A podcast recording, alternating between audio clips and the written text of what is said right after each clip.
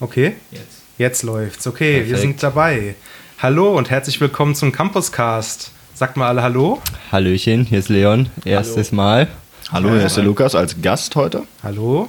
Und wir haben heute eine schöne Folge für euch und zwar zum Thema Bachelorarbeiten schreiben, zum Schreibprozess hauptsächlich. Und ja, ich bin Thorsten, das habe ich schon gesagt. Leon ist Genau, da, Leon. Lukas ist bei uns. Lukas, Genau. magst du vielleicht mal kurz sagen, warum wir dich eingeladen haben? Wenn ich das wüsste, würde ich es wahrscheinlich sagen. Ja, ähm, nee, also ich habe im Vorlesungscast habe ich schon über meine Bachelorarbeit geredet und habe mir gedacht, wenn man dann das so macht, dann kann man auch gleich Nägel mit Köpfen machen. Dann erzähle ich auch noch ein bisschen was zu dem Prozess, wie ich diese wunderbar tolle Arbeit äh, auch geschrieben habe. Ja. Ja. Vor allem, weil wir einfach Gäste suchen und du gerne bei Podcasts mitmachst anscheinend. ja.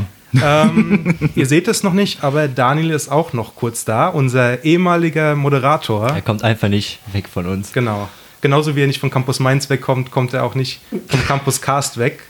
Er hat gerade gesagt, dass er noch eine kleine Geschichte hat, die er mitteilen möchte. Ja, das stimmt. Hallo Daniel, willst du sie uns Hallo. erzählen? Ich bin der Creep, der in der Ecke steht und nicht die ganze Zeit zuguckt. ähm, nein, ich, ich muss noch mal einen kleinen Nachtrag. Ähm, und vielleicht könnt ihr das auch rausschneiden am Ende, aber ist mir egal.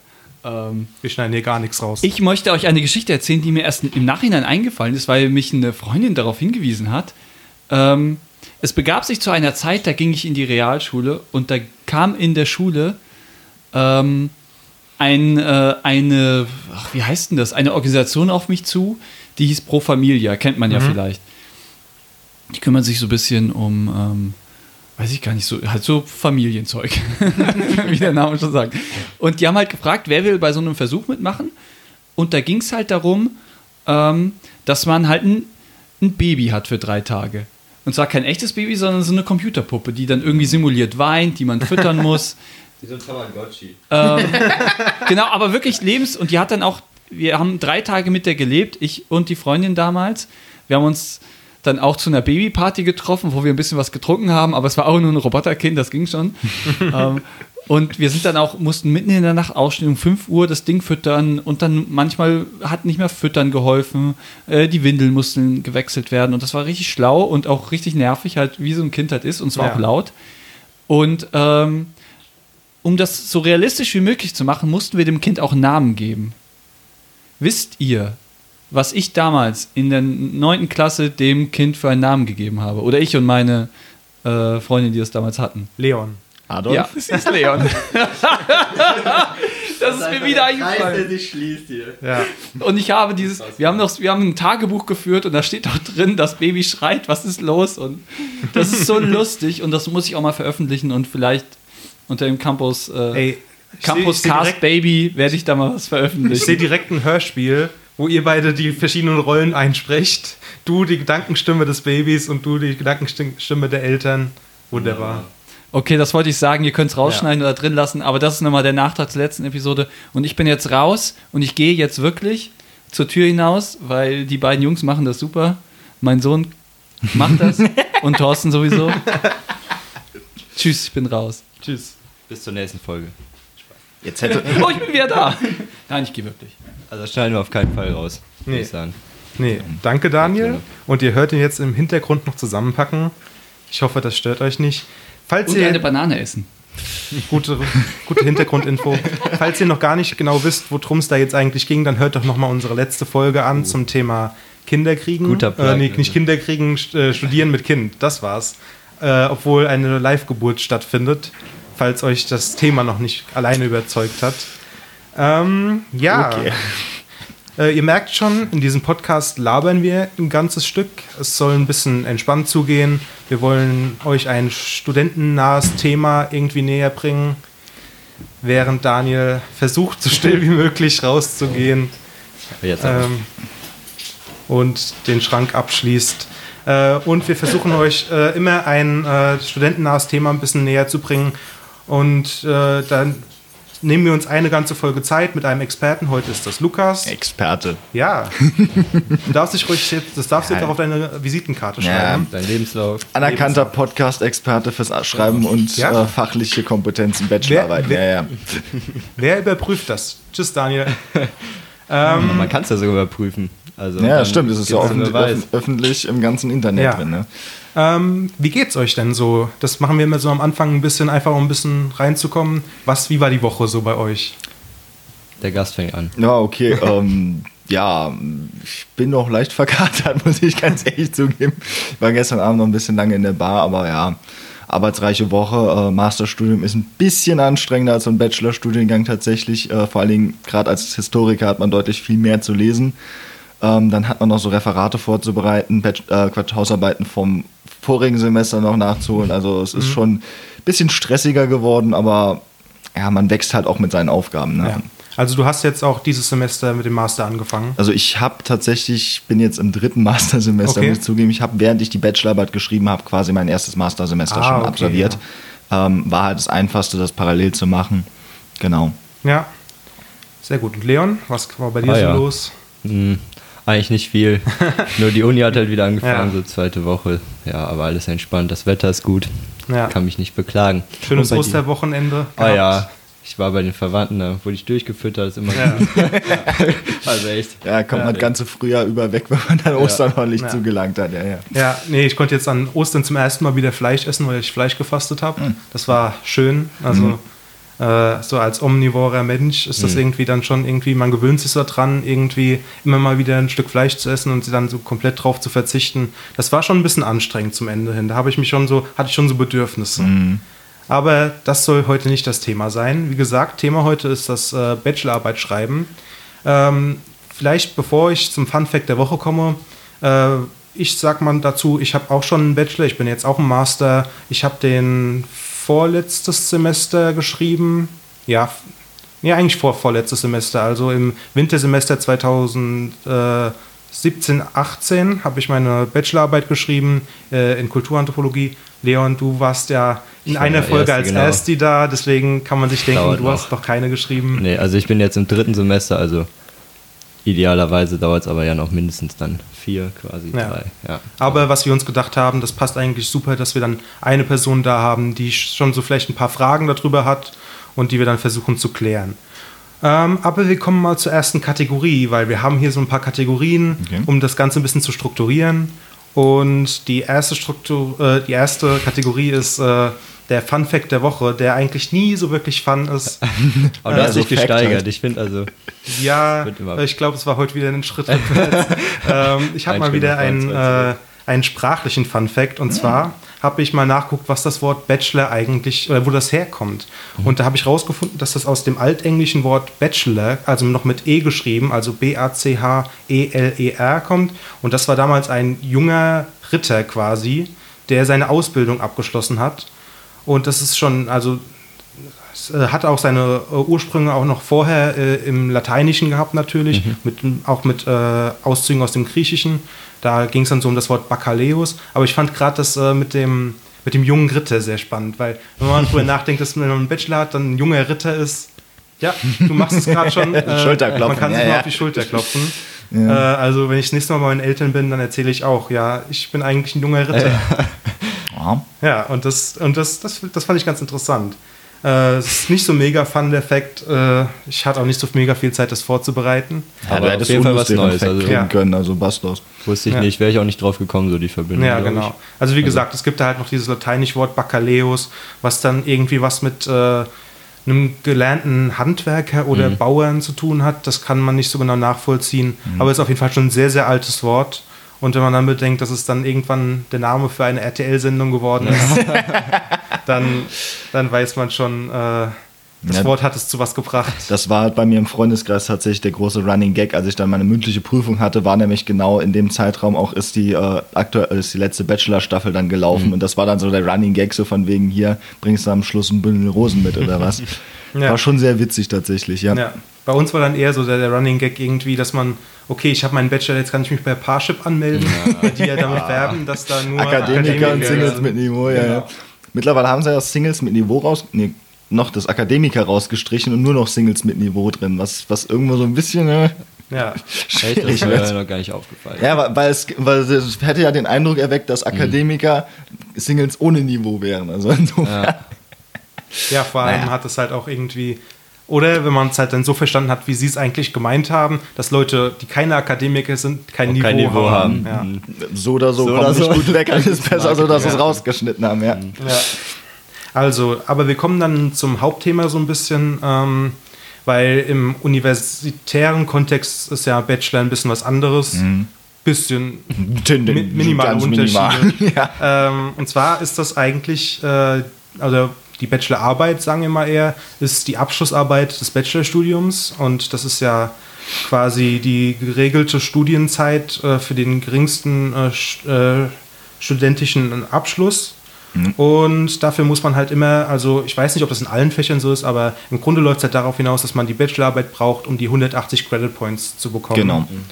Und davon macht dann äh, die Bachelorarbeit meistens weniger als 20 aus. Ja. Was auch, glaube ich, so für, für Leute, die vielleicht gar nicht studieren, äh, merkwürdig ist, weil man denkt immer so, ja, die Bachelorarbeit, damit Da definiert man so ein, Ja, da, ja. damit definiert man seine Note.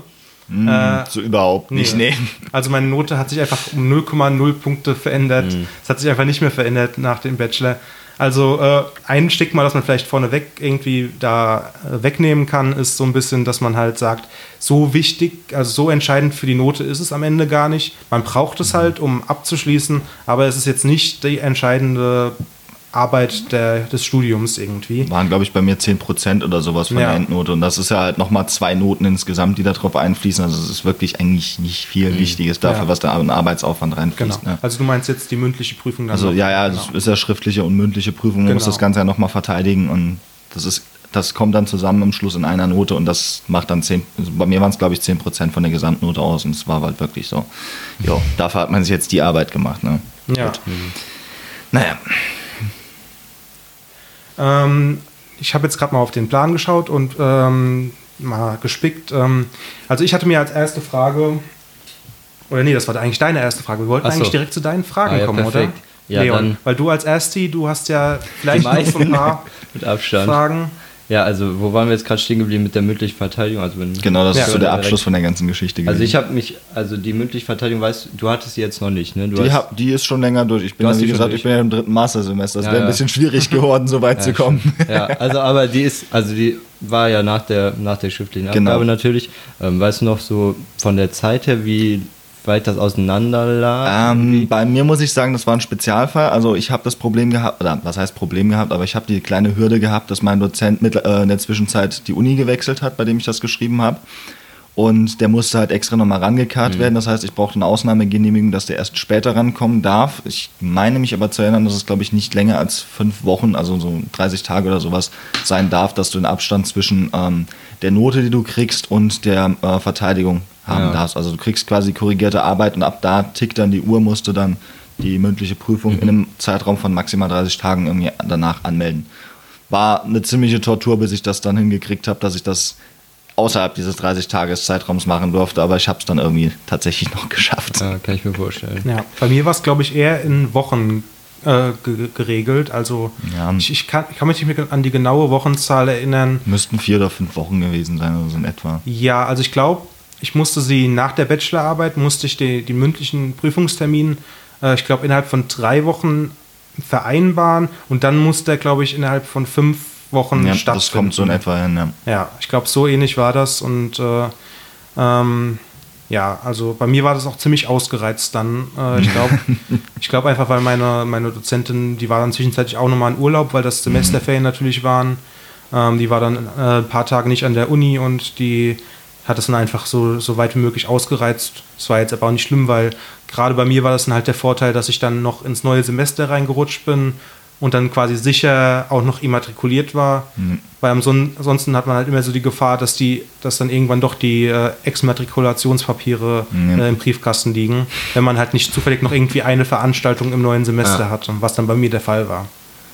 Ja, und also, ich weiß nicht, ob man das so grundsätzlich sagen kann, aber also von den Fragen her, also ich kann mir, also ich habe überhaupt keine Ahnung, wie viele Fragen man da noch gestellt kriegt, wie lange das dauert, also kommt wahrscheinlich halt auch irgendwie auf die Arbeit drauf an. Ja, im Prinzip ist es so, du hast zwei Viertelstunden, also zumindest in Geschichte ist es so, du hast zwei Viertelstunden-Segmente. Das eine ist, äh, fünf Minuten lang erklärst du, worüber du deine Arbeit geschrieben hast und zu welchem Ergebnis du kommst.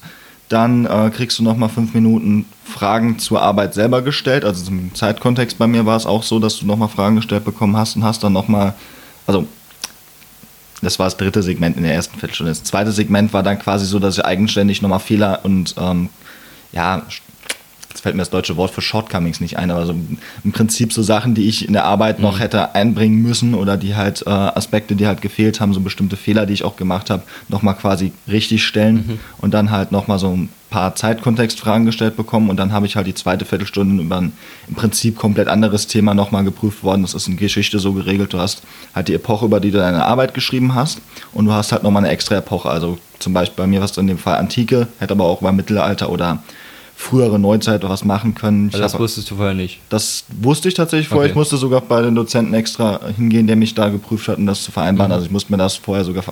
Ah ja, Einverständnis okay. holen. Das, das, war sehr, das war sehr entspannt, weil bei dem Dozenten hatte ich dann meine antiken äh, Vorlesungen tatsächlich auch vorher gehabt. Das, den kannte ich, das ging ganz gut über die Bühne. Und vor allen Dingen, man kann sogar, also man vereinbart sogar das Thema, worüber man geprüft Mhm. wird. Das ist eigentlich sehr entspannt tatsächlich.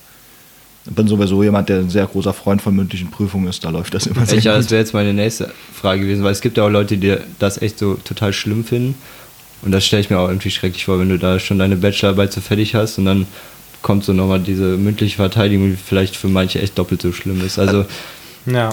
Ich war furchtbar nervös ne? vorher, aber so im Prinzip, sobald ich begrüßt worden bin, war dann so okay, zack, ja. Fokus und dann läuft das. Also Also bei mir hat man, ich glaube, mir hat man auch schon angemerkt, dass ich nervös war, weil ich habe mich, glaube ich, sehr oft verhaspelt und so. Also aufmerksame Hörer werden auch merken, dass ich mich auch im Podcast ab und zu verhasple. äh, ich hoffe, das findet hier niemand schlimm.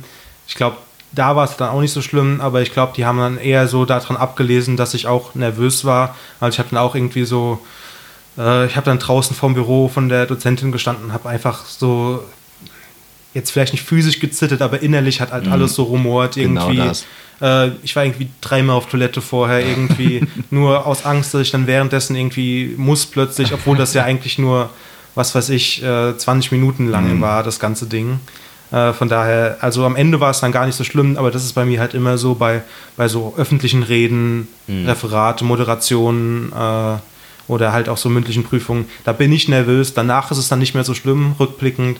Aber ähm, ja, es ist schon irgendwie zehrend. Also es macht einen schon irgendwie dann ein bisschen fertig vorher. was mir halt geholfen hat, ich habe mich hinbringen lassen von einer guten Freundin und vorher im Prinzip, man kriegt ja immer die Frage gestellt, sind sie bereit, die Prüfung anzutreten? Ich habe mir halt irgendwie so für mündliche Prüfungen angewöhnt, diesen Witz vorher zu reißen, so von wegen, ja, so, so kör- körperlich ja, aber so, ob ich das akademisch so hinkriege.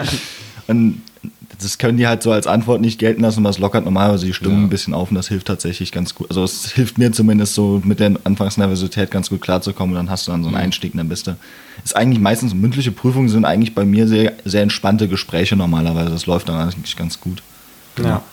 Ja, du meinst ja auch, dass so ein Teil davon war, dass du dann so quasi deine Fehler, sage ich jetzt mal, was du irgendwie falsch gemacht hast, so nochmal aufarbeiten musst oder so ein bisschen erklären musst. Genau, also Ne? ich habe bestimmte inhaltliche Aspekte, ähm, hätte ich weitergehend erklären müssen. Also bei mir war es konkret der Ge Begriff gelbe Gefahr. Da gibt es ein Standardwerk von Heinz Gollwitzer drüber. Das, äh, das habe ich mir vorher nochmal zu Gemüte geführt. Im Prinzip da nochmal die Grundthesen zusammengefasst. Das war so bei mir dieser Teil, wo ich dann Okay. Sachen, die halt in der Arbeit hätten sein sollen, quasi nochmal nachgereicht habe. Aber war das, also war das so sowas, wo du dachtest, als du die Rückmeldung gekriegt hast, so, ah, verdammt, oder war das dann eher sowas, okay, Das war in der Rückmeldung drin, dass dieser Aspekt gefehlt hat und das halt auch explizit mit Verweis auf die Arbeit von diesem Pro- äh, von dem Autor da halt, aber im Prinzip das war sowas, das war mir in dem, äh, in dem Kontext der Arbeit erstmal gar nicht Ja. bewusst. Im Nachhinein, als ich das gelesen habe, habe ich mir gedacht, natürlich so auf jeden Fall, das hätte reingemusst, aber so, ja, war dann so, ja gut, okay, nächstes Mal machst du es besser. Ich, ich schreibe halt im Prinzip, also habe schon vor, über, dieselben, äh, über dasselbe Thema im Grunde so die gleiche Arbeit mit etwas erweitertem Fokus im äh, Master dann zu schreiben. Also von daher weiß ich dann, da kann ich es besser machen. Warst du nicht nochmal. Ja, das mache ich bestimmt nicht nochmal, das stimmt schon. Das.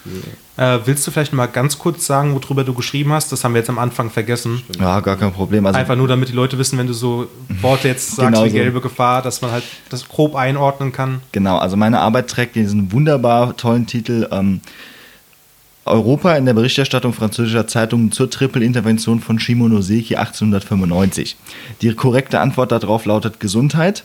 ähm, und es geht ganz grob darum, ich habe halt so ein Riesenbündel von französischen Zeitungen darauf untersucht, wie sie ähm, den Begriff Europa verwenden im Kontext einer, ähm, einer politischen Krise, die nach dem ersten chinesisch-japanischen Krieg entstanden ist. So ganz kurz gefasst geht es halt darum, dass drei europäische Großmächte Japan sagen, dass es bestimmte Gebiete nicht erwerben soll und da wird halt sehr breit drüber, ups, Hoffentlich hört man das jetzt nicht, dass ich aufs Mikro gehauen habe. Ist Ähm, also es wird sehr breit drüber diskutiert und halt, ähm, da gibt es einen Professor, der das, der es so ähnlich für den äh, Boxeraufstand oder Boxerkrieg, muss man ja sagen, gemacht hat. Und ich habe halt im Prinzip nachweisen können, dass diese Begriffsverwendung, also Europa, das nach außen abgegrenzt verwendet wird, so als bedrohte Gemeinschaft quasi, dass das schon früher verwendet worden ist und auch in anderen Quellen, als dieser Professor das nachgewiesen hat und quasi, also es war so sogar so ein Moment, wo ich dann selber das erste Mal wirklich wissenschaftliche Erkenntnis quasi selbstständig geschöpft habe, weil das ist ja leider was, was im Studium selten gefordert ist. Und das war so, das war so schon so, so ein kleines Highlight, dass ich tatsächlich so selber, okay, was zu einer Forschungskontroverse beitragen konnte, so ein bisschen tatsächlich zum Wissensschatz der Welt beitragen konnte. Das war schon so, so ein Schulterklopfer-Moment. Dafür, dafür studiert man ja auch im En- Endeffekt, weil Im man Endeffekt, das ja. gerne machen würde. Genau. Äh, na gut, es gibt auch Leute, die studieren einfach nur, um Studiert zu haben. Um, nee, und auch einen Beruf dann irgendwann später genau gezielt. Aber also ich, ich äh, habe mich fürs Studium äh, entschieden, weil ich halt wirklich auch gerne so wissenschaftlich arbeiten möchte. Ähm, und vor allem um dieses Recherche und Wiedergabe von irgendwie Gelerntem in einen neuen Kontext irgendwie, weil mich das auch irgendwie freut. Äh, wenn ihr noch mehr über Lukas Bachelorarbeit hören wollt, dann hört auch nochmal in die Folge mit ihm in dem Vorlesungspodcast, unserem Schwester-Podcast rein. Also da geht ihr wahrscheinlich nochmal Ja, wir, detaillierter darauf wir ein. gehen so detailliert drauf ein, dass selbst Laien das, also das klingt jetzt ein bisschen blöd, aber es ist im Prinzip für alle verständlich nochmal lang und breit ausgeschildert, was ich da alles so verzapft habe, ja. Ja. Und auch was ich ziemlich, also im Detail, was ich in der Arbeit teilweise ziemlich verhauen habe, aber das hört euch die Folge an. Ist, wir Vielleicht hatten eine Menge auch zu noch lachen. drauf zu sprechen. Also. Ja, bestimmt.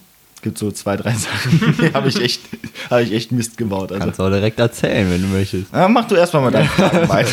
ja. Wenn wir später noch Zeit füllen müssen, Ja, dann, dann, dann zwingen wir dich, die, Die ganzen Die kleinen schmutzigen. Details rauszuhauen. Ja, ja.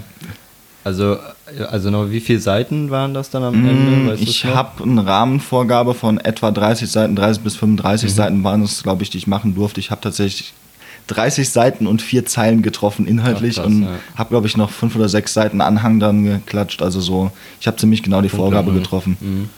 Und das hast du vorher schon mal so annähernd so viele Seiten geschrieben, weil ich kenne das jetzt nur von mir. Rein, rein in einem wissenschaftlichen Kontext nicht. Also das meiste, was ich vorher mal geschrieben hatte, waren 15 Seiten, witzigerweise auch über dieselben Quellen.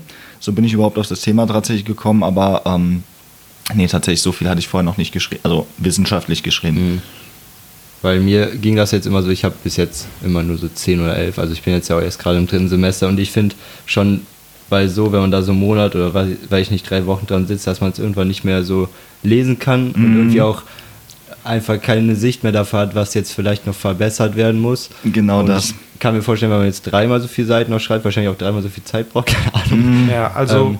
also was ich dazu sagen kann auf jeden Fall ist, dass man halt bei, bei- diesen, also bei mir waren es auch äh, 35 Mhm. Seiten plus minus 10 Prozent. Und das war inklusive Anhang. Also, Okay. nee, ich glaube, also nicht Anhang, aber inklusive ähm, äh, Literaturverzeichnis zum Okay. Beispiel. Also das war noch mit drin. Äh, und ich habe, glaube ich, ziemlich genau die 35 Seiten auch getroffen. Äh, und dann halt noch Anhang, was, das waren dann die Interviews, die man bei mir geführt hat. Also ich habe halt Interviews geführt. Ähm, und man muss halt bedenken, also bei mir war es so, ich weiß jetzt nicht, Lukas, wie es bei dir war, äh, dass man halt, äh, dass halt viele Seiten davon einfach schon so für Formalien draufgegangen sind. Das heißt, äh, man hat eine Einleitung geschrieben. Die muss dann, sagen wir mal, wenn du 35 Seiten schreibst, so, sagen wir mal, zweieinhalb Seiten lang sein. Das heißt, es ist schon mal zweieinhalb Seiten weg. Dann kommt bei uns im Fach, äh, ist dann zwangsläufig die, äh, die, der, das, so die, der, der Stand der Forschung quasi, den man nochmal so ein bisschen abreißen muss. Da musst du quasi alles, was du so an elementaren, für dein Thema elementaren äh, Forschungen findest, irgendwie auflisten und nochmal ref äh, referieren quasi. Und dann geht der Hauptteil los und am Ende hast du nochmal ein paar Seiten Ausblick, wo du dann quasi nochmal alles so zusammenfährst und da, da, da wiederholst du auch viel von dem, was du in deinem Hauptteil schon hattest. Also am Ende kommst du eigentlich normal wenn du genügend Material gesammelt hast und genug Wissen angesammelt hast, kommst du auf die 35 Seiten. Ja. Also es ist ist, nicht so schwer. es ist eigentlich eher schwieriger, die Untergrenze zu treffen, als die Obergrenze von so Arbeiten. Das ist eigentlich, zumindest bei mir ist es so, ich, ich schreibe auch einen sehr ausladenden, Daniel hat das gerne mal, also so im Vorlesungspodcast haben wir sehr oft dieses Wort schwülstig benutzt. Also ich habe so einen etwas literarischen Schreibstil tatsächlich, auch was worunter tatsächlich die Wissenschaftlichkeit gar nicht so sehr leidet, wie man das vermuten könnte, aber es ist halt wirklich so. Ich habe immer ein bisschen Probleme, mich kurz zu fassen. Also wir haben logischerweise auch Einleitung, Hauptteil, Schluss sowas zu schreiben, aber bei uns ist es so zum Beispiel Literaturstand kann auch gerne in die Einleitung reinkommen. Und das ist oftmals so, also gerade Historiker machen das gerne so Standardwerk, das, das und das, kannst du auch einfach so in eine Fußnote reinklatschen, die ist dann fünf, sechs Zeilen lang, aber im Prinzip ist es so, damit ist das quasi abgehakt. Ich habe ja auch so zweieinhalb Seiten Einleitung tatsächlich gehabt, aber im Prinzip, das war jetzt nicht so, dass das groß Platz weggenommen hätte. Das ist so Standard, ich glaube 10% Einleitung, 10% äh, Fazit und der Rest ist dann halt so Analyse quasi. Ich habe da, glaube ich, ein Viertel alleine von die Quellenkritik gebraucht, aber das war Ja. auch notwendig, weil es Ja, ist stimmt, halt, das habe ich sogar noch vergessen. Ja. Quellenkritik, äh, das ist auch noch ein großer Teil, wo du dann halt dir anguckst, welche Quellen habe ich und was sind dann jetzt die Probleme damit, die man Mhm. vielleicht finden könnte. Bei Befragungen ist das wahrscheinlich, ist, sind das dann halt so Sachen wie, äh, warum hat die Person mitgemacht? Mhm. Äh, hat sie sich, wie, wie bin ich zu der Person gekommen? Waren da irgendwelche Probleme drin? Könnte man da irgendwie Fehler finden, die man mir am Ende nach äh, anlasten kann und dann nimmt man das halt vorne weg, um das quasi außer Kraft zu setzen und sagen, nee, so schlimm war das gar nicht, äh, weil das und das und das hat mir vielleicht am Ende sogar geholfen, dann auf das Die auf Seiten Ergebnis zu kommen. Genau. Nee, auf das Ergebnis. so. die Seiten Also- voll zu kriegen. Also die Seiten voll zu kriegen, sollte man niemals irgendwo auch nur ansatzweise in der Arbeit schreiben. Ja, Das ist nein, so, schreiben will ich Nicht, nein, natürlich nicht, aber auch nur implizieren sollte man es Nee. tatsächlich nicht. Ich habe halt auch einen Vorteil gehabt, wenn du jetzt sagst, das Literaturverzeichnis zählt bei dir mit in die Seitenzahl, das hat bei mir zum Beispiel überhaupt nicht reingezählt. Also kommt, das mag wohl auch den Unterschied mit den 30 anstatt 35 Seiten Begrenzung machen, aber bei mir ist es im Prinzip Einleitung, Hauptteil, Schluss. Das ist das, was äh, als Seitenzahl zählt, was man tatsächlich abgeben darf, Maximum. Und der Rest ist halt Formalia, die man drumherum spinnt. Also Sachen, Inhaltsverzeichnis, äh, Literatur- und Quellenverzeichnisse, da kann man im Prinzip 200, 300 Seiten draus machen. Und das zählt halt immer noch als 30 Seiten Arbeit. Also von daher war das gar kein Problem tatsächlich. Ja, okay. Da, da ist tatsächlich auch besser, wenn man mehr, äh, wenn man zu viel als zu wenig Literatur hat. Das ist so, Geschi ist so ein Bücherfach, ist, da kommt Ja. sehr viel dann zusammen, wenn man es richtig macht.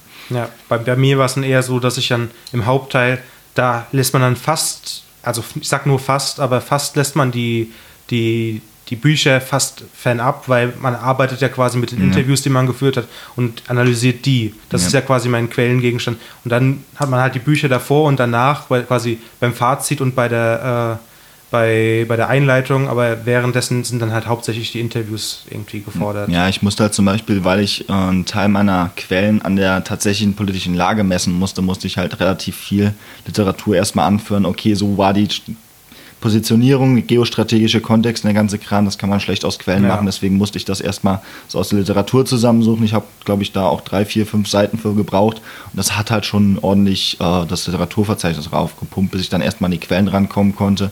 Ich habe auch für jede Zeitung irgendwie fünf oder sechs Bücher gebraucht, dass die irgendwie mal ordentlich kritisiert worden sind, was die als politische Ausrichtung haben, etc. pp. Also das hat auch ewig gedauert. Und leider alles auf Französisch, was an Fachliteratur da war. Das hat das Ganze noch ein bisschen schwieriger gemacht, aber es ging tatsächlich irgendwann. Also man hat sich da eingewöhnt und dann ging das relativ gut tatsächlich. ja. Ähm, wa- also du hast gerade, glaube ich, schon mal gesagt, dass du mit denselben Quellen schon mal gearbeitet hattest. Genau. Davor, aber es war nicht dieselbe Frage, oder? nee, nee, es war eine ganz andere Fragestellung. Es war auch eigentlich eine Fragestellung, die dafür nicht wirklich geeignet war. Also es ging tatsächlich, äh, es war ein Seminar über das Deutschlandbild in Europa um die Jahrhundertwende. Und ähm, ja, ich habe halt versucht, im Kontext dieser Intervention quasi rauszufinden, was die Franzosen über Deutschland denken. Das hat so semi geklappt. Also ich habe jetzt keine super schlechte Note im Endeffekt drauf bekommen, aber es war jetzt auch nicht die beste Arbeit, die ich jemals geschrieben habe. Also es war dann am Schluss auch so gefühlt ein bisschen hingerotzt. Aber ich habe mir halt gedacht, ich, du hast diesen riesen Quellenkorpus, der wirklich gut zugänglich ist, weil die Franzosen haben das irgendwie so hingekriegt, dass die das super gut digitalisiert haben. Alles auf einem Server quasi drauf mit Suchfunktion und allem. Und ich habe mir halt gedacht, dann musst du irgendwie noch weiter nutzen. Und im Prinzip, du bist jetzt in dem ganzen Kram drin, kannst das im Prinzip weitermachen, fragst mal deinen Dozenten, vielleicht hat er eine Idee. Und im Prinzip so bin ich darauf gekommen, zu sagen, hier, sind, also der hat ja halt gemeint, es gibt diese Forschungsarbeit von diesem, wie heißt er, ist jetzt auch nicht so wichtig, wie der Typ heißt, der, der die ursprüngliche, also diese Theorie quasi verfasst hat, aber im Prinzip darauf aufbauend, gucken Sie sich das mal an, weil für Frankreich hat das noch keiner gemacht. Habe ich das jetzt für Frankreich halt mal gemacht. Genau.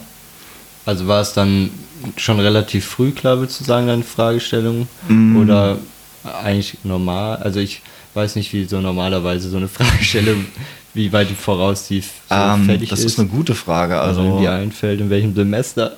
Keine Also äh, ich, ich, ich, ich habe halt schon immer so ein bisschen so einen Fokus, also ich will es jetzt nicht wirklich Fokus nennen, aber ich habe schon so ein bisschen immer eine Tendenz dazu gehabt, quasi so Themen in diesem Kontext 19. Jahrhundert, 19. bis 20. Jahrhundert Japan irgendwie mich mit zu beschäftigen, so zumindest zeitweise. Also sowieso alles im Prinzip zwischen ja, Märzrevolution und Erster Weltkrieg ist so gerade mein Kernmetier und ähm, ich habe halt gedacht, okay, du hast dich in der Schule schon mal mit dem Thema beschäftigt, du hast schon mal eine Arbeit dazu geschrieben, was machst du jetzt damit? Okay. Und dann kam halt so im Gespräch mit dem Dozenten halt so irgendwie diese Fragestellung mehr oder weniger auf. Also es war jetzt nicht so, dass die von vornherein irgendwie im Prinzip, ich bin am ersten Tag an der Uni gewesen und wusste schon, was ich meine Bachelorarbeit drüber schreiben wollte. Ähm, nee, aber tatsächlich so, ich habe, also für die Masterarbeit kann man schon sagen, das ist im Prinzip seit dem ersten Mastersemester klar, worüber ich die Masterarbeit schreiben will, weil einfach es macht Sinn, jetzt die Bachelorarbeit so zu erweitern, dass ich quasi da nochmal deutsche Quellen zum Vergleich ranziehe, wie das bei denen aussieht und das dann eine Vergleichsarbeit reinsetze, weil da habe ich im Prinzip auch schon die Hälfte der Arbeit gemacht quasi. Ähm, und ja, also für die Masterarbeit habe ich quasi schon von Tag 1 an, klar, aber für die Bachelorarbeit ist das im Prinzip so im Gespräch erst entstanden und auch im Verlauf der Arbeit hat sich das tatsächlich sogar noch ein bisschen geändert, wie man das genau konkret abfasst. Aber es ist aber eigentlich für wissenschaftliche Arbeiten relativ normal, dass man während der Analyse nochmal so ein bisschen die einleitende Fragestellung modifiziert, je nachdem, was die Quellen halt hergeben oder was halt auch nicht. Genau. Ja. Ich habe äh, bei mir die, die Fragestellung, habe ich erst relativ spät äh, entwickelt, also auch das Thema, also nicht nur jetzt die spezifische Fragestellung, sondern ich bin halt so das ganze Studium eigentlich so durchgegangen, hatte habe halt Hausarbeit noch immer so über verschiedene Themen geschrieben, das hat sich jetzt auch bis jetzt noch nicht so geändert. Ich habe noch nicht so mein Themenfeld gefunden. Ähm, ich habe dann in den Semesterferien vor dem Semester, wo ich die äh, Bachelorarbeit geschrieben habe, äh, da hatte ich natürlich schon so ein bisschen mir Gedanken gemacht und da habe ich mich dann irgendwann nochmal hingesetzt und habe nochmal so Ideen festgehalten, hat auch schriftlich ein paar Notizen dazu gemacht und dann so, als ich dann, als dann so das Semester angefangen hat, da war dann schon so in meinem Kopf, ja, also es soll schon so Richtung Podcast geben, gehen, weil äh, ich äh, noch keine wissenschaftliche Arbeit zum Thema Podcasts gefunden hatte. Und dann dachte ich mir, das kann nicht sein. Also das ist gerade irgendwie schon ein Thema äh, und da sollte mal irgendjemand was drüber schreiben und dann habe ich mich dem halt so ein bisschen angenommen. Und die Fragestellung, die habe ich dann tatsächlich in den ersten Wochen vom Kolloquium so ein bisschen entwickelt. Das Kolloquium ist halt der begleitende Kurs quasi zur Bachelorarbeit, wo man dann halt drin sitzt und bestenfalls dann mit den äh, anderen äh, Bachelor-Absolventen dieses Semesters und einem Dozenten dann halt ähm, äh, die Themen bespricht, die Fragen, die man hat, äh, was muss ich jetzt zu welchem Zeitpunkt machen quasi. Und die, die Fragestellung wird dann erst klar, wenn man halt dann nochmal ähm, am Ende quasi so äh, einen Abriss einreicht. Ich weiß, mir fällt gerade das Wort dafür nicht ein. Äh, Ja. so, so eine Art Abstract quasi, Ja. wo man halt quasi schon mal so ein bisschen detailliert quasi mit einer groben Inhaltsangabe, mit einer gro groben Gliederung und in, das habe ich eine Woche vorher quasi dann geschrieben, vor der Abgabe quasi. Und das war dann aber auch erst der Zeitpunkt, wo ich mir wirklich die Fragestellung klar war, Mhm. wie ich sie auch eigentlich angehen will. Und das heißt aber noch lange nicht, dass man halt auch schon wirklich wissen muss, was dabei rauskommt. Ja, das, das ist halt wichtig, finde ich, äh, dass man halt sagt, okay, du musst jetzt nicht irgendwie in ein Feld reingehen äh, und dir die Frage stellen, äh, ja, wie finde ich jetzt diese Sache raus? Das wäre Mhm. ja dann quasi deduktiv, deduktives Arbeiten. Also bei uns im Fach arbeiten wir eher induktiv, dass man eine Fragestellung hat, man geht ins Feld und was dann halt Ja. rauskommt, das ist dann halt der Bestandteil Mhm. der Arbeit. Ja. Du hast doch bestimmt noch ein paar ja Fragen. ich hab noch ein paar, wir haben auch noch ein bisschen Zeit. Ne? Ja. Also, ich, ich, ich auf jeden Fall. Ne? also du hast ja schon am Anfang gesagt mit deinem Dozenten, dass das dann bei der mündlichen Verteidigung so ein bisschen äh, tricky war. Also ich habe einfach mit dem Dozenten finden, also oder den Betreuer finden oder wie das bei euch abgelaufen ist. Also ich kann mir vorstellen, man muss auf den Dozenten zugehen Ja, wahrscheinlich. das definitiv. Ähm, ja, willst du einfach ein bisschen erzählen? Ich, Ah, bei mir hat sich das im Prinzip sehr spontan ergeben. Ähm, ich habe mitbekommen, dass der Dozent, der dieses Kolloquium macht, ähm, zufällig halt dieses Fachgebiet hat, auch Fran Frankreich und Europa, so im 19. Jahrhundert. Und ich habe mir halt gedacht, okay, ähm, fragst du einfach mal nach. So am Ende vom Semin äh, Ende von diesem Kolloquiumssitzung halt einfach mal hingegangen, so hätten sie eventuell Interesse, da eine Arbeit zu betreuen. Und er hat halt gemeint, ja klar, kein, kein Problem, äh, können wir machen, müssen halt nur dran denken, ich bin Gastdozent, bin nur ein Semester hier. Gut, das hat halt am Schluss so ein paar Probleme gegeben, aber im Endeffekt war, bin ich eigentlich ganz zufrieden damit gewesen. Das hat super funktioniert. Ein bisschen Absprache war halt, also war ganz gut, wenn man dann ein bisschen regelmäßig hingegangen ist, um bei einzelnen Fortschritte, einzelne Probleme, die aufgetaucht sind, reden zu können. Und ja, im Prinzip, das war so spontan hingegangen, spontan positive Antwort gekriegt. Ähm, was, was halt vielleicht eine Empfehlung ist für Leute, die das nicht so mit so spontanem haben. Ähm, also wenn man einen Dozenten hat, bei dem man gutes Seminar hatte quasi, bei, der zum Thema passt, das ist eigentlich so immer die erste Wahl, dass man den mal anspricht bei sowas. Also gerade in Geschichte hat man so gewisse Leute oder insgesamt, man hat wahrscheinlich irgendwelche Leute, die einem sympathischer sind als andere. Also da kann man mal gucken, mit wem man dann zusammenarbeiten kann. Und wenn die dann Kapazität für sowas haben, dann sollte man einfach mal fragen, kriegt hoffentlich eine positive Antwort. Das, ja, traut euch das, das funktioniert schon. Ja. Ja. Also ich, fand- ich finde es auf jeden Fall interessant, dass du das beim Gastdozenten machen konntest, weil bei uns gab es halt eine feste Liste von Dozenten, bei denen das geht. Ja gut, das nicht, hängt am Fachbereich meistens. Ja, Also äh, aber war das ein Professor, ein Doktor oder irgendwas dazwischen? Ähm, gute Frage. Also ich weiß, dass er ein Privatdozent ist. Ich meine auf jeden Fall Doktor muss er, muss Ja, er ja, sein, sonst ja. geht das gar nicht. Also ist als Privatdozent, glaube ich, gelistet. Äh, Ja, hat aber okay. tatsächlich eine feste Uni-Anstellung in irgendwo im Ruhrgebiet. Also ich weiß jetzt Mhm. auch nicht mehr die genaue Uni. Also falls Sie das hören, Professor Türk, äh, einfach mal, können, können gerne, gerne nochmal Mitteilung machen, wo genau, äh, wo genau und was genau. Aber ja, Ja. Irgendwo, irgendwo im Ruhrgebiet muss das sein. Bochum oder Bochum? Kann sein. Kann sein. Bo- Bochum, Tübingen? Nee, Tübingen nicht. Aber Bo Das ist auch nicht im Ruhrgebiet. ja, ist, ich, ich bin Historiker, kein Ja. Geograf. Ne? Nee, aber irgendwo so in der Ecke muss das gewesen sein. Also Ja. Bochum könnte es tatsächlich Nee, sein, ja. also wir hatten halt eine feste Liste von Dozenten in unserem Fachbereich, die das machen können. Äh, Also nicht mehr im Fachbereich, im Fach. Ähm, Das waren dann, ich sag mal jetzt acht. Mhm. Ich weiß nicht mehr genau. Wir waren halt auch nur 20 Leute oder so, Ja, die in dem Luxus Semester wahrscheinlich, oder? Ja, aber, aber ich komme gerade dazu. Ich habe dann äh, mir überlegt, mit wem würde ich gerne zusammenarbeiten, weil keine von denen hat wirklich so ein Thema, Themenfeld, jetzt so neue Medien. Das kommt halt jetzt erst so langsam ins Fach. Wir haben Dozenten, die so ein bisschen dieses, diesen Themenschwerpunkt haben, aber die waren dann halt eben noch nicht auf der Liste von Leuten, die eine Bachelorarbeit betreuen dürfen. Und deswegen äh, habe ich mich dann einfach bei einer Person äh, äh, angefragt äh, und dann war ich auch bei der in der Sprechstunde, äh, mit der ich gern zusammengearbeitet habe in den Semestern vorher. Und dann reicht man das ein quasi als Wunsch. Ich habe den Wunsch halt nicht bekommen. Das ist halt so die Sache. äh, also es war jetzt nicht so, dass ich jetzt irgendwie einen Scheißdozenten oder eine Scheißdozentin bekommen hätte. Es war eine nette Dozentin irgendwie. Äh, ich hatte halt vorher noch nicht so viel mit ihr zu tun gehabt und es hat dann am Ende auch ganz gut geklappt. Aber bei mir war es halt wirklich so, es war dann am Ende Pech, dass die eine Dozentin, die, ist, die war halt auch bei anderen, äh, bei anderen Studierenden so beliebt, dass äh, viele Leute bei der schreiben wollten und die hat dann auch so ein interessantes Themenbereich und so weiter. Und deswegen hat es dann einfach nicht geklappt. Und deswegen wurde ich dann quasi neu zugeteilt zu jemandem, der noch nicht so viele zu betreuen hatte. Das heißt, ich konnte es mir im Endeffekt gar nicht so wirklich aussuchen. Äh, es wurde halt einfach zugeteilt. Ich habe meinen Zweit, äh, Zweitkorrektor bekommen, quasi, den ich auch äh, als Wunsch angeben konnte. Das hat dann geklappt, aber ansonsten konnte ich es mir eigentlich nicht wirklich aussuchen. Ich konnte einen Wunsch einreichen und das war es dann aber. Na gut, einen Zweitkorrektor muss ich mir tatsächlich auch selber suchen, muss da selber den äh, Antrag unterschreiben lassen, alles. Das war dann auch so. Der hat halt gemeint, ja, ist ja nicht so viel Arbeit, kann ich auch noch nebenher machen. Der war dann aber auch tatsächlich nicht mehr für die mündliche Prüfung zum Beispiel zuständig. Das musste ich mir dann auch noch Ja, nee, das- noch das war bei mir auch was so. anderes. Das ist ja, da wird viel von einem verlangt mit Laufen und Zetteln und Passierschein A3, nee, 38a heißt das. Ne? A38. Ja, 38 so rum. Ja. Ja, nee, aber also es hat man, man hat halt entweder so die komplett freie Wahl, muss dafür ein bisschen laufen und selber sich Unterschriften suchen oder man Ja. hat halt diesen Trick, dass man einen vorgegebenen Pool hat quasi und dann äh, muss, kriegt man da quasi mehr oder weniger zugeteilt. Also das sind so die zwei Varianten, kommt Ja. halt auf den Fachbereich drauf an. Ich musste dann trotzdem noch, nachdem ich schon jemanden zugeteilt bekommen habe, muss ich dann trotzdem nochmal diesen Lauf mit den Wischen machen Ja, ja. und dann quasi nochmal offiziell quasi unterschreiben lassen, dass die mich betreuen.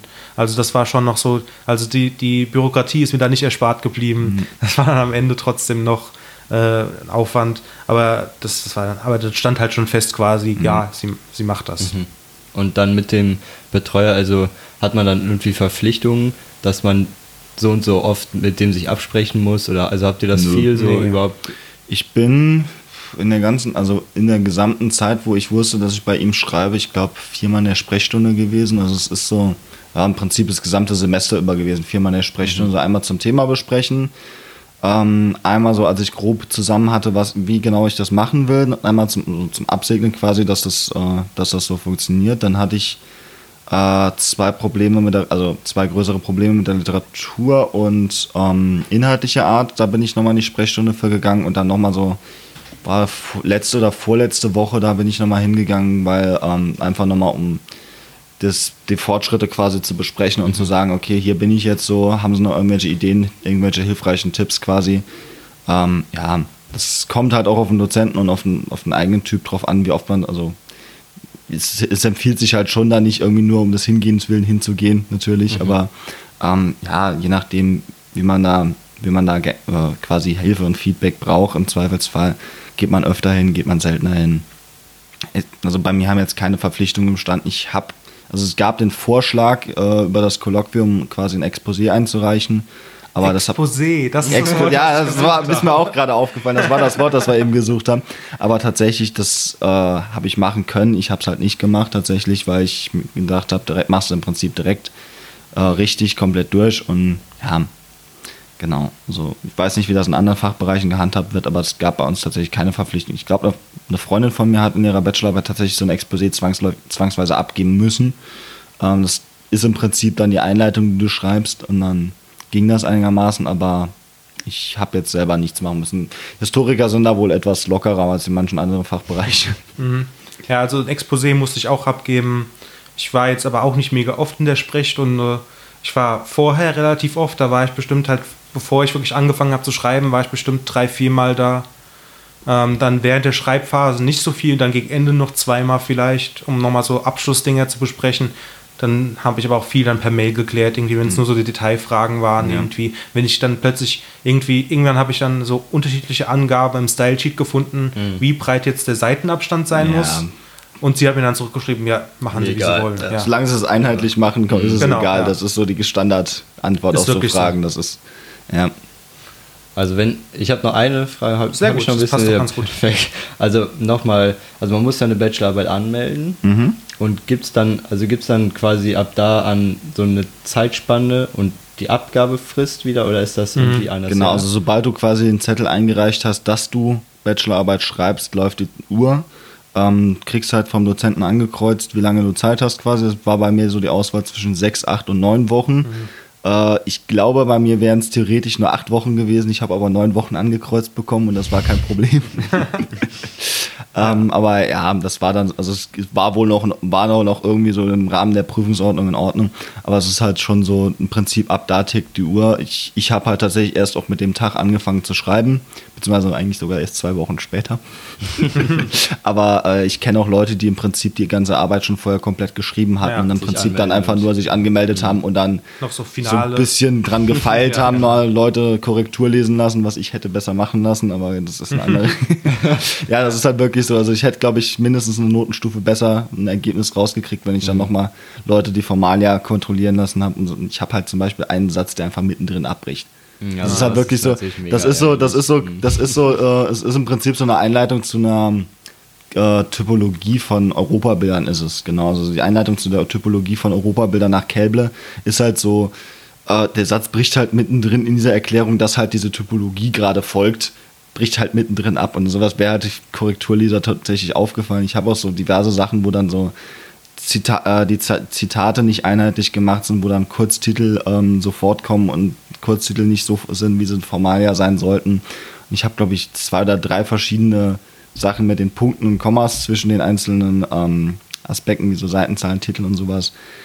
das wäre halt aufgefallen, wenn ich es Korrektur hätte lassen lesen. Also ganz klare Empfehlung hier, äh, wenn man es irgendwie hinkriegt, die letzten paar Tage nochmal in der Verwandtschaft rumreichen, ruhig ein bisschen nervig sein damit, sagen, hier, lest mir das mal Korrektur, sagt man noch, wo das uneinheitlich und wo was irgendwo Blödsinn ist. Weil man verliert spätestens, wenn man die Hälfte geschrieben hat, einfach den Blick dafür, dass man irgendwas da drin noch sieht, was, was nicht dem eigenen Gedankengang entspricht. Und das ist halt schon schon ziemlich, also es hilft schon ziemlich, wenn man das vermeiden kann. Wie gesagt, so mindestens eine Notenstufe besser wäre eigentlich bei mir drin gewesen dann tatsächlich. Also ich würde dann auch den Tipp noch hinterher schieben, es vielleicht nicht nur an Leute von der Verwandtschaft, Verwandtschaft Ja, zu schicken. das war jetzt- Ja, ich weiß, das hast du ein bisschen so flapsig, Flapsig. daher gesagt. äh, sondern halt auch Leute, die sich ein bisschen in der wissenschaftlichen Welt auskennen, irgendwie, die schon mal eine wissenschaftliche Arbeit geschrieben haben, bestenfalls, und die dann auch wissen, worauf sie achten müssen. Was Ja. jetzt vielleicht so Sachen wie Objektivität angeht, auch mal irgendwo anzustreichen, dass man irgendwo eine zu, forma äh, zu informelle äh, Sprache verwendet. Das war bei mir ab und zu der Fall irgendwie, dass ich dann zu, ach, wie soll ich sagen, zu Sprech, ja, zu, zu Alter- al- alterssprachlich, also umgangssprachlich. umgangssprachlich zu geschrieben habe, wo ich dann so, so äh, einfach so Wortsätze, also Teilsätze quasi genommen habe, die man so im Alltag sagen würde, äh, die man aber in so einer wissenschaftlichen Arbeit vielleicht nicht machen soll. Wobei ich tatsächlich sagen muss, ich habe andere Arbeiten mir noch, äh, jetzt das Masterstudium jetzt ähm, Korrektur lesen lassen von einmal von Leuten, die es halt quasi gelernt haben, aber auch bewusst von Leuten, die es nicht gelernt haben, weil quasi äh, gerade für die Formalia haben eigentlich meiner Meinung nach die Leute, die es nicht gelernt haben, gerade für diese Regelmäßigkeit, dass die Formalia alle einheitlich sind und sowas, haben die eigentlich einen besseren Blick tatsächlich so erfahrungsgemäß. Ja. Insofern ist es dann schon Das gut, sein, ja. einmal Familie, die keine Ahnung davon hat, lesen zu lassen, einmal so zwei, drei Leute, die Ja. wirklich wissen, worum es geht und auch fachlich Kompetenzen haben. Das ist so, die Mischung macht es tatsächlich so ein bisschen aus in dem Fall. Auf jeden Fall, ja. Ähm, und nochmal kurz zu meiner äh, Zeit, die ich hatte. Also bei mir waren es auch offiziell acht Wochen. Ähm, äh, es war dann halt so, dass die, die Person, die das dann im Büro quasi angenommen hat, die hat bei allen nochmal eine Woche draufgeschlagen, weil die hat dann quasi so the benefit of the doubt gegeben, quasi, äh, wenn man es abgegeben hat, dass es dann halt quasi, dass man halt eine Woche später anfängt zu schreiben, quasi. Ähm, ich habe aber auch tatsächlich relativ spät angefangen zu schreiben. Ähm, das liegt aber auch daran, dass bei mir halt viel äh, empirische Arbeit dann noch gefolgt ist quasi. Ich hatte, ich habe drei Interviews insgesamt für die Arbeit gemacht und zwei davon hatte ich schon, aber eins hat noch gefehlt. Mhm. Das war dann irgendwie, das hat dann irgendwie zehn Tage nach Anmeldung stattgefunden und dann musste ich das Ganze noch äh, äh, transkribieren und codieren. Das heißt, nochmal alles durcharbeiten. Und ich habe, glaube ich, am 13. Äh, Dezember angemeldet und ich habe über Weihnachten habe ich die empirische Arbeit komplett abgeschlossen, habe dann angefangen zu schreiben.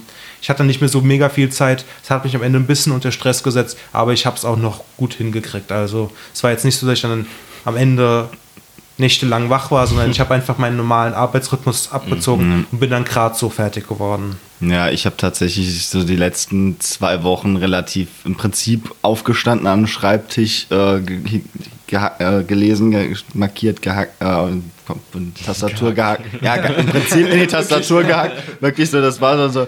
Und dann im Prinzip nichts anderes gemacht. Mal so, vielleicht, wenn ich Glück hatte, mal eine halbe Stunde was zu essen gehabt und dann tatsächlich so, ich habe glaube ich zwölf Stunden am Stück teilweise am Computer gesessen. Also es war wirklich so, weil, weil ich halt die ganzen ähm, Dokumente durchgehen muss. Das sind insgesamt, pff, lass mich jetzt nicht lügen, aber 250 Seiten gewesen. Also warte mal, es waren 50 Artikel von fünf Zeitungen. Also es waren äh, 250 Artikel, da alle auf Französisch und natürlich alle zu sichten, weil halt äh, musst halt gucken, wo irgendwo Europa drin stand und sowas und alles. Also es ist schon eine Menge empirische Arbeit in dem Fall schon mal gewesen und das hat halt doch, doch, einiges an Zeit am Stück beansprucht. Und wenn man dann auch mal drin ist, dann will man auch drin bleiben. Und dann ist, das dauert halt immer so eine Zeit, bis man überhaupt mal richtig drin ist und dann auch so durchgehend und konzentriert arbeitet. Und dann, ja, das hat schon einiges am Sozialleben genagt. Ich habe in der Zeit, glaube ich, ein halbes Kilo abgenommen tatsächlich, obwohl ich relativ versucht habe, einigermaßen auch nicht zu essen. Also es war schon nicht, war schon nicht so unbedingt schön zeitweise. Bei mir war es genau das Gegenteil. Ich habe Stress gegessen und habe dann viel in mich reingestellt und habe halt nur gesessen die ganze Zeit. Ja. Äh, ich habe zwar, dann, ich glaube, zwölf Stunden am Stück habe ich nie gearbeitet. Ich habe ich hab mir dann irgendwann ein Tagesziel immer gesetzt. Also ich habe dann mal nachgerechnet, okay, ich will sagen wir mal, eine Woche vor Abgabe fertig sein, um noch Leute Korrektur lesen zu lassen. Dann habe ich noch so und so viele Tage, so und so viele Tage, so und so viele Seiten. Einfach ausgerechnet, ich war dann irgendwie bei, jetzt musste 1,5, 1,6 Seiten schreiben pro Tag. Dann hatte ich halt manchmal so Tage, wo ich dann halt drei geschrieben habe und dann habe ich mir aber, dann habe ich mir auch gesagt, genommen. Nee, nicht, nicht vielleicht ein, nicht einen Tag, aber dann habe ich, äh, dann war ich vielleicht um 16 Uhr, hatte ich wirklich schon drei Seiten geschrieben, weil ich wirklich einen guten Tag hatte. Und dann habe ich mir halt dann auch gesagt, okay, du hast jetzt genug geschrieben irgendwann. Und am nächsten Tag habe ich mich wieder hingesetzt und dann wieder so lange gearbeitet, bis ich ein bisschen mehr, als ich eigentlich müsste. Und dann hatte ich halt auch mal so ein paar Tage, wo dann irgendwie was dazwischen gekommen ist, wo ich dann irgendwie auch irgendwie dann nicht motiviert war und gemerkt habe, heute wird das nichts. Und dann habe ich auch mal früher abgebrochen, aber immer so versucht, irgendwie so nah wie möglich an das Tagesziel zu kommen. Das war dann einfach für mich die auch die. Das habe ich am Anfang zum Beispiel nicht gemacht und da habe ich dann ein bisschen prokrastiniert und so. Ja, aber ab dem, Zeitpunkt, Fehler. ab dem Zeitpunkt, wo ich dann tatsächlich ähm, das, ähm, dieses Tagesziel mir eingerichtet habe, ab dem Tag ist eigentlich auch gelaufen. Also dann habe ich auch wirklich gut Seiten produziert und es waren auch alles gute Seiten eigentlich, weil ich dann wirklich so auf irgendwas hingearbeitet habe täglich. Ich glaube, das würde ich auch so jedem, jedem Mhm. empfehlen irgendwie. gibt halt so diese zwei Typen von Arbeits-, also von Menschen, die so arbeiten. Ent- Entweder hat man halt so Leute, die Plansoll haben oder halt die da sagen, okay, wenn es läuft, dann läuft und dann läuft es halt so lange, bis es nicht mehr läuft.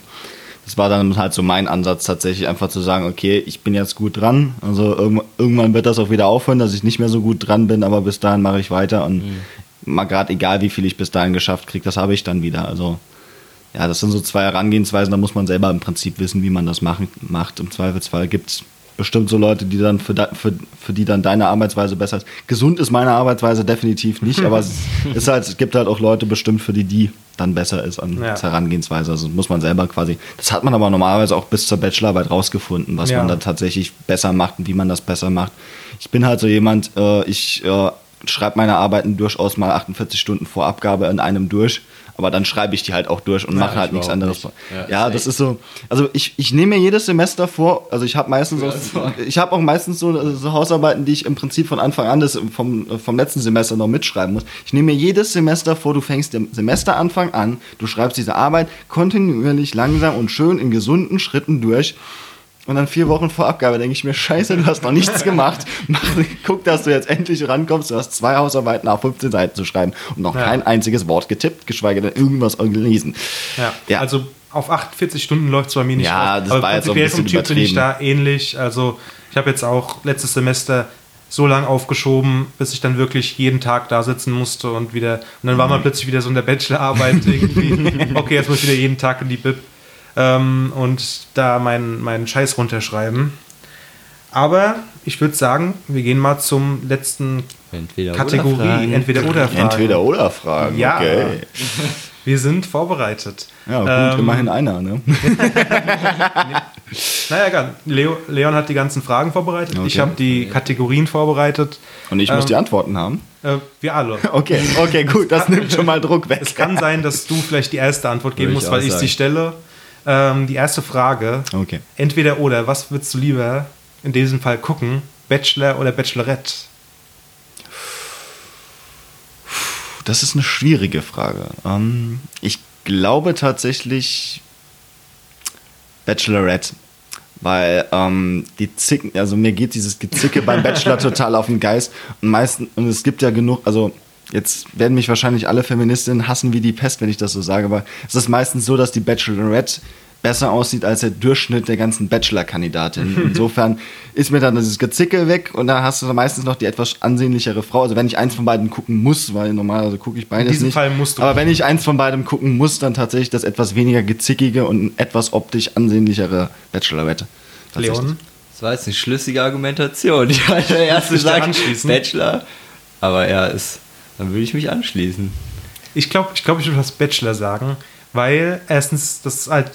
Also, wenn da irgendein Funken Unterhaltung mit drin ist, dann ist es, glaube ich, das Okay. Gezicke. Kommt auch wieder. Das macht wieder. Und das, ich habe, also ich, ich gucke das beides nicht, aber ich lese manchmal so Feuilleton und dann, dann stehen da manchmal so Reviews darüber und dann, und dann, Ja, ja, und dann, so. dann schreiben die über, den, über die Bachelorette immer so, ja, ja, die, die, die Männer sind alle so Kumpels irgendwie und versuchen die klar zu machen. Äh, und bei den Frauen, da, da ist dann halt wirklich so Drama drin. Ja. Da, da, da sind Ja, da ist auch viel künstliches, Drama. da ist auch viel künstliches Drama von, aus, Ja. von den Produzenten her. Das, das merkst du halt irgendwann auch. Also Ja. da ist mir dann so lieb, da finde ich dann ganz tatsächlich den Ansatz von den Kerlen meistens auch witziger, dass die im Prinzip versuchen, von RTL möglichst viel Gratisurlaub zu kriegen. das finde ich eigentlich tatsächlich noch witziger als dieses Pseudodrama dann, wenn die, wenn die Weiber alle auf große Liebe machen, das ist auch immer so ein bisschen gekünstelt und so von wegen, man weiß doch eigentlich, dass man da nicht hingeht. Also, Aber wenn die letzte Folge durch ist, dann kommt doch immer diese so. Ja, die bleiben doch eh nicht jetzt zusammen. Passiert und dann so in der Hälfte der Zeit schon wieder. Ja, da habe ich letztens was mega Interessantes. Also wir dürfen nicht so viel gleichzeitig reden, aber ich habe da gerade vor ein paar Tagen was Interessantes gelesen und zwar, dass die, äh, dass die ja teilweise die dürfen, die, also der Bachelor oder die Bachelorette und der gewählte Partner, die, die dürfen sich dann wochenlang nicht ja. sehen, weil das ja verraten würde, wer gewonnen Mhm. Ja, hat. das ist, und das ist ein das, absoluter Killer eigentlich für so das ist das, Geschichte. was diese dann auseinandertreibt quasi. Das finde ich super eigentlich. Dann sollen sie halt im Ausland bleiben für die nächsten vier Wochen und dann nochmal von RTL Gratisurlaub machen als Pärchen. Sie ne? bekommen, glaube ich, sogar so ein paar Wochen Urlaub, aber dann müssen sie halt irgendwann. Nein, das, das ist halt kacke. Das, Ja. das funktioniert so nicht. Aber ja. Na gut. Okay, die nächste Entweder-Oder-Frage. Oh Gott. Äh, hättest du lieber nur 10 Seiten geschrieben oder 60 Seiten geschrieben? Was wäre für dich schwieriger gewesen? Schwieriger gewesen, das, was ich geschrieben habe, tatsächlich auf zehn Seiten zu quetschen. Wobei es wahrscheinlich auch nicht einfach gewesen wäre, das auf 60 Ja. Seiten auszuwalzen. Aber im Prinzip tatsächlich machbarer wären die 60 Seiten als die 10 gewesen. Also insofern dann lieber die 60 tatsächlich. Ja, da würde ich auch tatsächlich zustimmen, weil, also da kann man immer noch ein bisschen mehr recherchieren. genau. Aber 10 Seiten wirklich so ein, so ein interessantes Thema, was einen wirklich auch interessiert, bestenfalls nochmal runterzubrechen, das ist schwierig. Und das gibt dann vielleicht dir, Leon, auch ein bisschen Hoffnung. Mhm. Wenn du jetzt sagst, okay, Ja. ich tue mich ein bisschen schwer mit so zwölfseitigen Hausarbeiten. Das ist normal. Wenn du so ein Thema hast, wo du dich so reingearbeitet hast, dann wird es eher schwierig, nur 10 Seiten zu schreiben. Weil ich finde eigentlich auch, dass es immer so am Anfang ist, dass man sich so denkt, so, Alter, wie soll ich das jetzt hinkriegen? Ja. Und dann zum Ja. Ende ist es aber wirklich eigentlich immer so, dass man fast immer gucken muss, dass es halt nicht zu viel wird. Also fand ich bis jetzt auch immer so. Ja, genau das, Mhm. das ist so der Erfahrung, die man aus dem Bachelorstudium mitnimmt. Ja, eigentlich keine Sorgen Zu, darüber zu machen, wenig ja. wird's sowieso nicht. Also Ja. Alles klar, die nächste Entweder-Oder-Frage. Du sagst das immer so, als wäre das irgendwie was ganz Merkwürdiges. Na ja, gut, okay, stell mal deine Ja, Frage. das ist, das ist meine Moderatorenstimme. Ja, deine Moderatorenstimme. Okay. Moderatorenstimme. Ja. Entweder lieber in der Bib schreiben oder zu Hause. Zu Hause habe ich, hab ich gemacht. Ich schreibe definitiv, also in einem ruhigen Umfeld. Also ich suche mir normalerweise meine Informationen zusammen und dann schreibe ich das alles zusammen. Und da ich die Quellen sowieso digital hatte und normalerweise auch habe, ähm, definitiv zu Hause. Also im Ja. ruhigen Umfeld, dann kann ich das durchhacken und fertig. Dann zum, Re also zum Korrektur lesen lassen, definitiv nochmal in die Uni gehen, aber so den eigentlichen Schreibprozess, zumindest für die Bachelorarbeit, war es sinnig, das zu Hause zu machen. Ja. Ja, siehst du, da bin ich nämlich komplett anders. ich habe zu Hause rein gar nichts hingekriegt. Also das war auch dann diese Phase, wo ich so ein bisschen prokrastiniert habe. Äh, wo ich dann auch, also ich habe ja gesagt, ich habe dann bis zu den äh, bis zu den Weihnachtsferien quasi gebraucht, um die Empirie quasi abzuschließen. Das hätte ich vor allem viel schneller hingekriegt, wenn ich mich in die Bib gesetzt hätte. Aber so über Weihnachten und so die letzten Wochen vor, der, vor, vor Weihnachten irgendwie, da will man nicht so gerne in die Bib gehen, da will man lieber nochmal irgendwie auf den Weihnachtsmarkt gehen und, dann, und dann von zu Hause arbeiten, irgendwie am nächsten Tag, wenn man noch ein bisschen was am, Abend- am Abend vorher getrunken hat. Also das, das will ich auf jeden Fall, also jetzt bei jeder Hausarbeit einfach in die Bib gehen. Ist viel einfacher und da kann ich einfach dreimal so viel Arbeit an einem Tag schaffen, wie wenn ich zu Hause sitze. Merkt man mal wieder, wie unterschiedliche Lern- und Arbeitstypen Ja, wir einfach ja. sind, ja. Ja, Also ich bin auch ein Bib-Schreiber. Ich finde auch zu Hause, also einmal mit der Ablenkung und ich finde auch so, das Umfeld in der Bib ist irgendwie, wenn dann alle so Ja. am Arbeiten sind, das ist immer so, wie so ja. keine Ahnung, gutes Schaffensumfeld, so, keine Ja. Ahnung. Aber klar. Mhm. Okay, die nächste Entweder-Oder-Frage. das ist, ich glaube, das Das ist, ja, ist glaube ich besser. Äh, in, in der Schreibphase, würdest, würdet ihr lieber nur Kaffee oder nur Wasser trinken? Ich bin eigentlich kein großer Kaffeetrinker, deswegen Hast eigentlich eher Wasser tatsächlich. Einfache Antwort. Ja, ich tatsächlich auch nicht. Ich bin da auch eher der. Ja, ja. Also normalerweise bin ich ein sehr großer Kaffeetrinker, aber ich glaube, dann würde ich lieber nur Wasser trinken, weil ich glaube, Es ist dann schlimmer, wenn du viel Kaffee trinkst, weil das dann deinen Schlafrhythmus so komplett kaputt machst und dann bist du noch müder, als wenn du Mhm. gar keinen Kaffee trinkst. Dann lieber nur Wasser trinken, dann bist du zwar morgens ein bisschen müde oder so, aber da gewöhnt sich wahrscheinlich auch schnell dran. Das Ja. ist dann nichts Großes, denke ich. Wie gesagt, das war dann auch bei mir der Vorteil, dass ich im Prinzip zu Hause geschrieben habe. Ich hab, bin aufgestanden, habe mich dran gesetzt und fertig. Das war so der große Trick dann. Da war dann nichts mehr mit großartig müde sein. Äh, da, mu da musste ich auch nicht irgendwie mich lang von der Uni zum Bett schleppen. Wenn ich, mal, wenn ich dann tatsächlich das Bedürfnis hatte, mich mal eine Stunde hinzulegen oder sowas, dann ging das auch einfach so. Ja. Und da war dann auch der große Vorteil tatsächlich. Ja. Ja. Gut, das waren die Entweder-Oder-Fragen. Oh, so schnell schon wieder rum? Ja. Ich hatte noch ein paar mehr, aber Ja, dann, dann, dann, hau raus, wenn noch ein paar Nee, mehr hast. komm, wir, wir sind jetzt gerade so Wir sind perfekt jetzt auf eine perfekt Stunde. auf eine. Stunde, okay. Da, und die anderen Fragen waren nicht so gut, fand ich. Also ich habe jetzt die besten, die, die, die, die Kirschen habe ich rausgekriegt. Nein. Aber, Wir können ja noch ein paar Zusatzfragen für das Online-Special machen. ja, genau. das finden wir auf unserer Patreon-Seite. Ja. Ähm, aber danke, Lukas, dass du da warst. Immer danke, gerne. Leon, fürs Mitmoderieren. Das war Ja. deine erste Folge. Ah, Ich habe es überstanden. Ja. Aber ich will jetzt hier nicht deinen Schein weg. Ah, das ist alles, alles gut, alles gut. Nee, äh, also es war eine sehr schöne Folge, fand ich. Und wenn ihr uns finden wollt, ihr hört uns ja wahrscheinlich schon, wenn ihr das hier hört. Äh, aber ihr findet uns auch auf, äh, auf Podigy, ihr findet uns in eurem Podcatcher, ihr findet uns auf Spotify seit neuestem. Ähm, äh, wenn ihr uns per Mail erreichen wollt, könnt ihr an news at campus-mainz.net schreiben. Äh, wir würden uns freuen, wenn ihr uns irgendwo Kommentare da lasst, wenn ihr Fragen habt. Äh, oder am besten lasst ihr uns auch gleich irgendwie eine 5-Sterne-Review auf iTunes besten. da, weil das hilft uns dabei, irgendwie gefunden zu werden, auch von Leuten, die vielleicht nichts mit Mainz zu tun haben, die einfach nur einen guten Studi-Podcast hören wollen. Ähm, ich weiß nicht, du hast keine Social Media, deswegen lassen wir das einfach mit den, mit den Tags. Oder hast du irgendwie. Ich habe auch nichts, bevor ich nochmal Werbung machen würde. Ich habe jetzt äh, im Vorlesungspodcast habe ich kurz Werbung für was gemacht, wofür ich wahrscheinlich besser keine Werbung gemacht hätte. Also von daher lasse ich Ja. das hier bleiben. Ist die Bachelorarbeit schon gedruckt? Die ist Also in einem Verlag. Nein, tatsächlich Ah, nicht. Also der, dafür, dafür ja. war die auch nicht gut genug bewertet, um sie tatsächlich im Verlag Ja. drucken zu lassen. Also, wenn man sie mal überarbeitet, vielleicht kann man vielleicht mal gucken, dass man die als Artikel irgendwo einreicht, aber so. Das wäre jetzt echt der, der optimale Plug gewesen. Ne? Ja. Aber auf, äh, auf Twitter könnt ihr uns auf jeden Fall at Campus Mainz schreiben, auf Insta, Facebook glaube ich das gleiche, Snapchat, YouTube. Ähm, aber was Eine uns YouTube-Seite? Ja, Ja, tatsächlich. cool. Okay. Wir haben sogar ein Video mit ein paar hunderttausend Klicks. Uh, okay. Das ist über die Philo-Tür. Wieder Ah, ein okay. Throwback zu einer vergangenen Folge. ähm, aber am meisten freuen, würde es uns freuen, wenn ihr äh, uns euren Freunden empfiehlt, weil so verbreitet sich der Podcast, glaube ich, am ehesten. Ähm, aber danke fürs Zuhören. ähm, ich vielen war Dank. Thorsten Leon? Lukas. und wir sind raus. Yay.